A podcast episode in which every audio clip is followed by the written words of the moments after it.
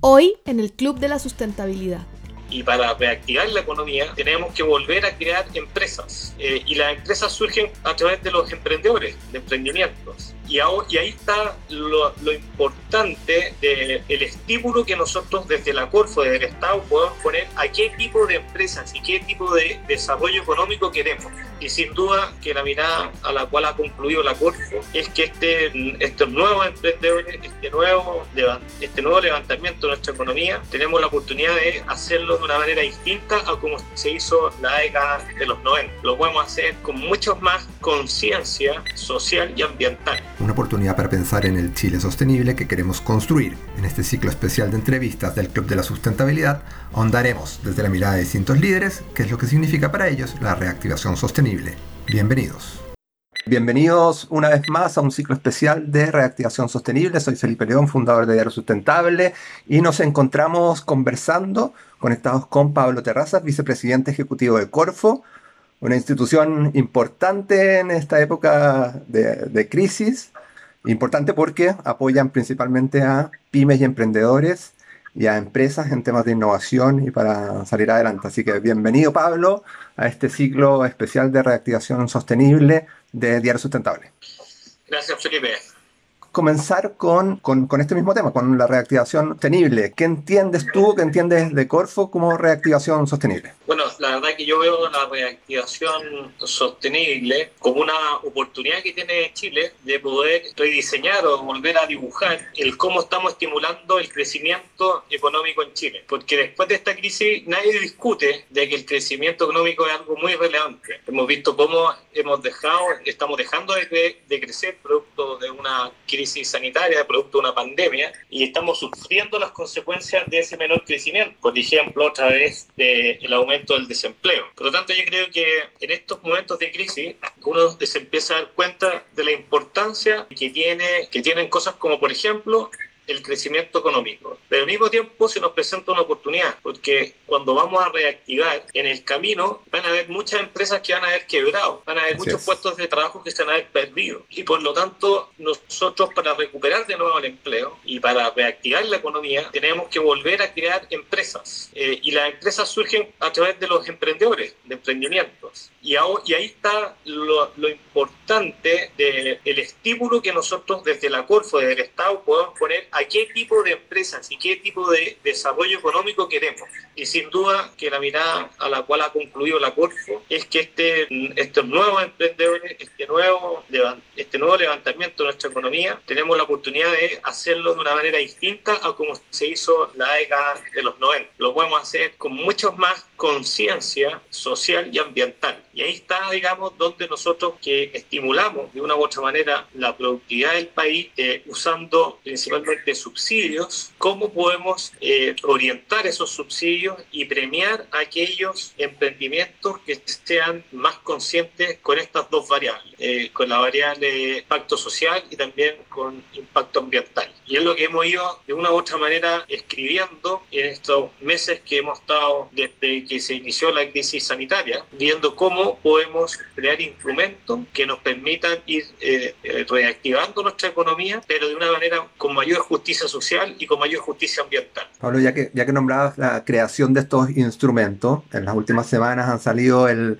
crédito verde, están con, abiertos con el Semilla Expande, están con una serie de ciclos de rondas de negocio. Estos son los instrumentos que finalmente Corfo está usando para incentivar también el emprendimiento y el emprendimiento verde o el emprendimiento sostenible. Sí, la verdad que por supuesto que el, mundo eh, después de esta crisis va a transitar con más rapidez hacia el mundo digital y la digitalización también puede influir positivamente en, en temas ambientales y en temas sociales. No te olvides que cuando un país está el 100% con acceso a Internet, por ejemplo, eh, facilita la igualdad de emprendimiento.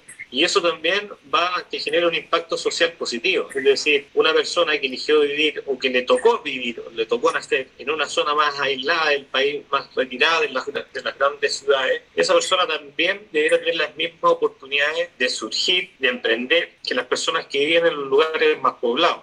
además, no solamente se trata de que esa persona tenga ese derecho, sino que también para el país es conveniente que así sea, que eh, eh, tenemos un territorio bastante grande, que la idea es que esté lo debidamente poblado y no esté toda la gente concentrada en las mismas ciudades. Y para eso tenemos que dar oportunidades. Y también ahí generamos un impacto social importante, positivo, cuando les permitimos a las personas que les ha tocado vivir en zonas más retiradas que también puedan emprender y que tengan las mismas oportunidades. Y por eso la digitalización hay que mirarla como un derecho para poder emprender, como una herramienta necesaria para poder emprender en la economía del futuro. Y ahí también generamos nosotros instrumentos como eh, Digital por ejemplo, que justamente lo que busca es la democratización de la digitalización. Después tenemos efectivamente programas como el Fondo Verde que hemos creado. Nosotros estamos reactivando la economía y la podemos hacer retrocediendo, porque sería probablemente quizás más fácil en un, en un comienzo, porque después es una trampa, echarle para adelante. Da lo mismo con qué tipo de energía, de dónde viene la energía, lo importante es poder crecer. La verdad que no.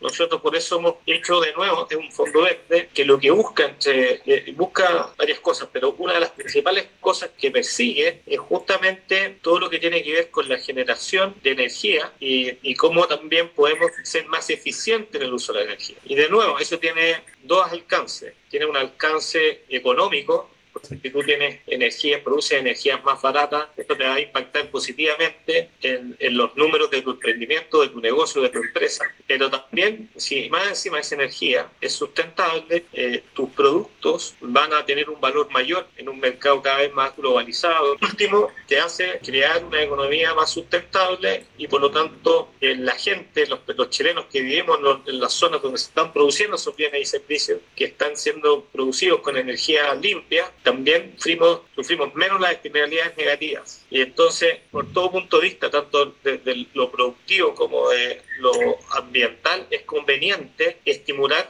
la generación de esta energía limpia y también el ahorro de la energía en los procesos productivos. Y después tenemos otras iniciativas tú que van de las manos con estas, porque a la medida que uno eh, empieza a generar esta industria, empieza a potenciar esta industria de la eficiencia energética y de la generación de energía sustentable, y al mismo tiempo tenemos otros programas eh, como el Semilla Expande, el que tú lo pones como ejemplo, que son personas que quieren hacer escalar su negocio, que quieren hacer crecer su negocio, pero al final está todo unido. Esa persona que quiere hacer crecer su negocio probablemente va a tener que contratar más mano de obra y también va a tener que consumir más energía. Y eso también va a encarecer sus costos. Si es que existen estos otros programas, como el del el Fondo Verde, se le presenta una oportunidad de seguir creciendo a buen costo y con bajo impacto ambiental, que es lo que buscamos. Y de esa manera, si tú te vas dando cuenta, todos los instrumentos de la Corfo están siendo asociados y lo que buscamos a la larga es emparejar la cancha en cuanto a las oportunidades para emprender y también estimular que esos emprendimientos al final del día tengan un impacto social y ambiental bien, bien definido, bien claro, justamente para transformarnos en un país muy competitivo, cuando de eso se trata la reactivación, volver a ser un país que crece, volver a ser un país competitivo que pueda seguir colocando sus productos en un mercado globalizado, pero que al mismo tiempo sea un ejemplo de cómo se puede crecer eh, sustentablemente. Y por eso el gobierno no ha, no, no, ha bajado los brazos en cuanto a cumplir las metas de ser un país carbono neutral al 2050. Y eso también es un horizonte que tenemos desde la costa. Oye, en la, en, hay una nueva ronda de negocios y que tiene foco en el turismo, y el turismo ha sido una de las actividades más golpeadas y que también es importante, importante en, en, en la imagen país y es importante también en el, el, PIB de Chile. Cuéntanos un poco de ese foco que están, que están poniendo en esta industria. Sí, bueno, acá hay cambio de subsecretario de turismo, ¿cierto? Eh, dejó la cartera de Mónica Salaquet, que se fue ministra de la Mujer, y asumió José Luis Uriarte como nuevo subsecretario, y por lo tanto hemos iniciado una mesa de trabajo en conjunto entre la Corfo con la Subsecretaría de Turismo para potenciar eh, esta actividad. Entonces, uno tiene que pensar acá que respecto a la actividad turística, uno la puede distinguir en este minuto en tres etapas. La primera etapa, que es la que estamos viviendo ahora, que es la más compleja, por la sencilla razón de que no hay turistas, porque no hay libertad de desplazamiento. Y por lo tanto, es muy difícil poder conseguir turistas. Eh, no se puede. Y ahí los subsidios tienen que ir, el apoyo tiene que ir por otra, por otra vía. Lo importante es, en este momento es poder ayudar a, esas, a las empresas de turismo, a algunas, a que mientras tanto puedan generar ingresos de otra manera, reenfocando sus modelos de negocio en este periodo en que no pueden ofrecer servicios de turismo, esa como primera etapa. O sea, cómo una empresa de turismo hoy día se puede reinventar mientras no haya turistas para que le genere algo de ingreso. Así, por ejemplo, hay algunos que han transformado su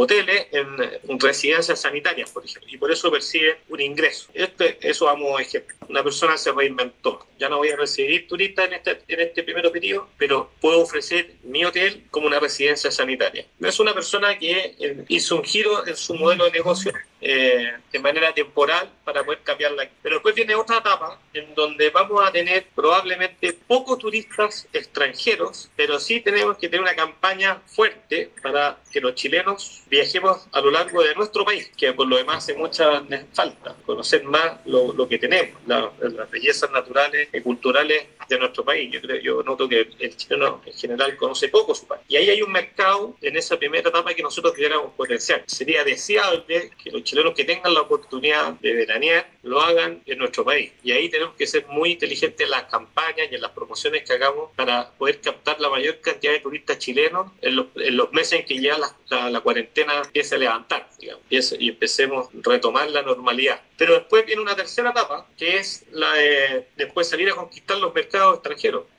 Y ahí son ya eh, volver a jugar en las grandes ligas. Eh, el potencial Chile lo venía haciendo muy bien. Mónica Salaqueta había hecho una gran labor ahí de posicionando a Chile eh, con varios muy bien rankeadas en, varias especialidades de turismo, por decirlo de una manera, ¿no es cierto? Todo lo que tiene con el turismo aventura, por ejemplo. Chile ha, ganado primeros lugares en, varios rankings y eso, por supuesto, que hay algo que seguir promocionando y manteniendo y eso es un desafío ya después para largo plazo. Entonces uno tiene que distinguir la crisis de ahora, los apoyos para la crisis de ahora, después cómo captamos saliendo de la emergencia sanitaria, va a haber una época en donde vamos a tener que eh, promover el turismo nacional y después viene una etapa de volver a, a, seguir promocionando Chile y capacitando, por lo tanto, también y creando oportunidades para el desarrollo del turismo local y ofrecerlo como un turismo de primer nivel mundial. Esas tres cosas no es que haya que empezar a hacerlas en ese orden, tenemos que empezar a, a trabajar en el diseño de esas tres cosas al mismo tiempo, pero sí uno puede distinguir que hay tres fases. Perfecto.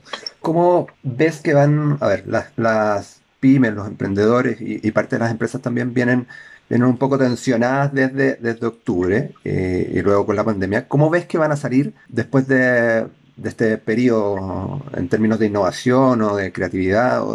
Bueno, eh, va de todo probablemente a ver de todo. Nosotros estamos ofreciendo eh, varios tipos de, herramientas, por ejemplo, eh, cursos gratuitos de digitalización. Y, por lo tanto, no me cae la menor duda que aquellas empresas, aquellas pymes que se empiezan a digitalizar ahora, eh, van a poder levantarse con mayor rapidez que las que no lo hagan. Por eso es tan importante partir desde ya y por eso nosotros el curso lo hicimos de manera gratuita, para poder llegar a un gran número, por el convencimiento que tenemos que la digitalización hoy día es muy importante porque no puede defender si no es a través de Internet principalmente, pero también para, para lo que, la economía que, que viene del futuro que es 100% digitalizada prácticamente. Por lo tanto, la Corfo pone a disposición su herramienta y quienes las utilicen más y de mejor manera, por supuesto que van a salir mucho eh, mejor después de la crisis que aquellas que, que, no lo hagan. Después tenemos otro tipo de, de incentivos, como te digo, como por ejemplo este fondo también. Este fondo verde apunta para que emprendimientos, pymes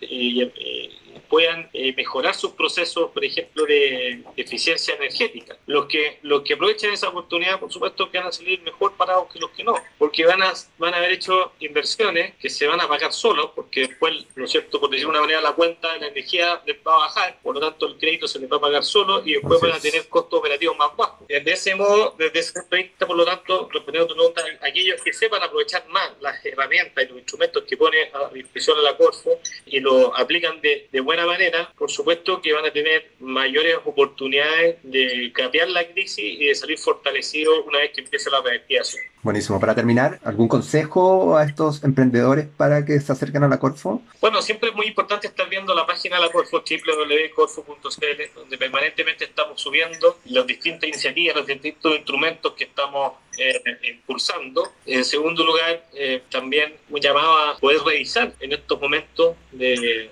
donde la productividad está bajando, estamos todos produciendo menos, por decirlo de una manera, ¿no es cierto? Darse el tiempo de revisar también el modelo de negocio. Y para eso también tenemos una herramienta que es muy buena que se llama el viaje del emprendedor www.viajedelemprendedor.cl en donde cualquier emprendedor o pyme puede buscar cuál es su estado de avance, en su estado de avance o de estado de desarrollo en, en el viaje de una empresa en el fondo se llama el viaje emprendedor, y en base a donde se quede situado, se ofrecen cursos gratuitos y también le indica cuáles son los subsidios que otorga la Corfo pues, en, en, base al nivel de avance que tiene su, su PIB. Así que eso, eso, a eso yo los invitaría principalmente. Eh, hacer un esfuerzo muy importante en lo que es la digitalización, aprovechar de revisar el, su modelo de negocio y poder, digamos, hacer uso de este instrumento que se llama Viaje del Emprendedor, una plataforma que está disponible para todas las pymes para que puedan ir viendo su estado de desarrollo y también cuáles son los subsidios aplicables en base a ese criterio. Buenísimo, muchas gracias. Conversamos con Pablo Terrazas, vicepresidente ejecutivo de Corfo. Muchas gracias por conectarte con el Club de la Sustentabilidad de Diario Sustentable y salen cosas interesantes de todo el apoyo que da Corfo a emprendedores